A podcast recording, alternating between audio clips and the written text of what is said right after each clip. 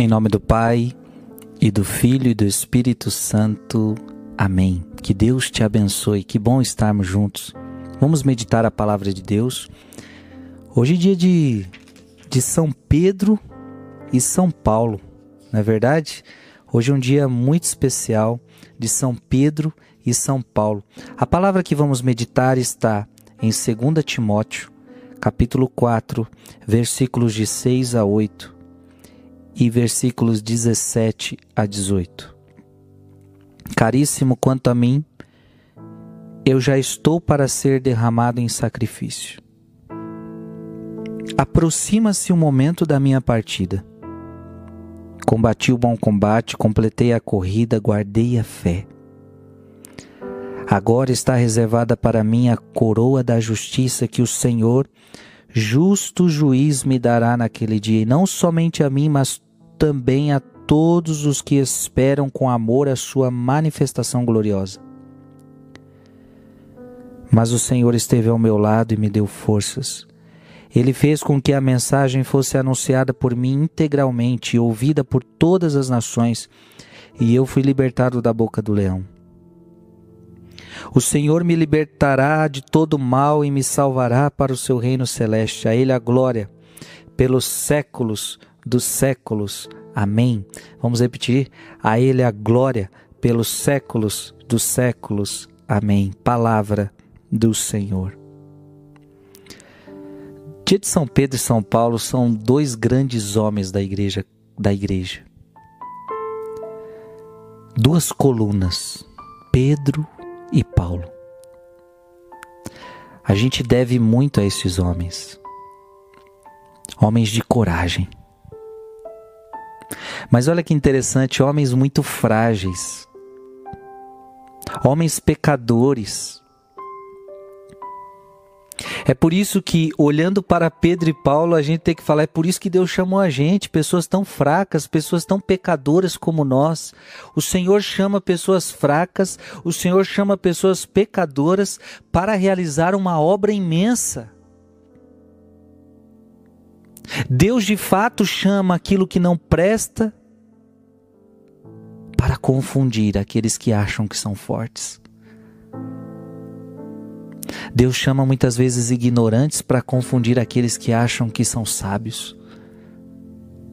Gente, assim foi com Pedro e Paulo. Pedro, um pescador, rude, colérico, nervoso, que inclusive nega Jesus. A gente conhece a história de Pedro, tanto trabalho que Pedro deu. E Paulo, um homem que conhecia a lei, mas um homem muito orgulhoso, um homem cheio de si. E que chegou ao ponto de tanto orgulho que perseguia a igreja de Deus, perseguia os cristãos assistiu à morte de Estevão. Mas Deus fez uma obra na vida deles. E é por isso, gente, que a gente não pode duvidar da conversão de ninguém. Você nunca pode dizer: olha, meu marido não tem mais jeito, meu filho não tem mais jeito, Deus é capaz de transformar toda e qualquer pessoa e mais, pode fazer com que aquela pessoa seja um instrumento nas mãos dele. Foi assim que aconteceu com Pedro e Paulo. Foram homens de Deus, trabalhados, se passaram por um processo de conversão e começaram a trabalhar na igreja de Deus. Ora, comigo também foi assim. Eu precisei ser trabalhado, eu precisei passar pela conversão. Eu, e, e claro que a conversão é diária, mas houve uma primeira conversão. Como Deus trabalha, como é bonito ver a obra de Deus acontecendo através de Pedro e Paulo. E olha como é que Paulo termina a sua vida. Aproxima-se o momento da minha partida, aproxima-se o momento da minha morte. Eu combati o bom combate, Gente, Paulo está feliz. Paulo completou sua missão.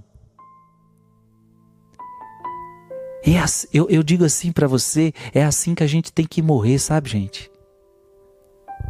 Feliz, porque completou a missão. Quem é que vai morrer feliz? Quem combateu o bom combate. Quem completou a corrida, quem guardou a fé. Paulo sofreu, Paulo sofreu, Paulo sofreu. Meu Deus do céu, se a gente fosse narrar tudo que Paulo sofreu: pedradas, fome, nudez, perigo, espada, perseguições. Pedro também a mesma coisa. Paulo morre martirizado, Pedro morre de cabeça para baixo numa cruz. Homens perseguidos, homens que sofreram pela causa do Evangelho, mas estão morrendo felizes. Por quê? Combati o bom combate. Esse aqui é Paulo, né? Combati o bom combate, guardei a fé, completei a corrida. Mas por que, que essa pessoa está feliz diante de tanto sofrimento? Porque agora está reservada para mim a coroa da justiça. Tudo tem um prêmio, gente. Se a gente fizer coisa errada nessa vida, a gente vai ter o castigo. Mas se a gente completar a corrida, se a gente guardar a fé, a gente vai receber um prêmio. Aprende isso. Se você viver no pecado, se você viver na vida errada, você vai receber castigo.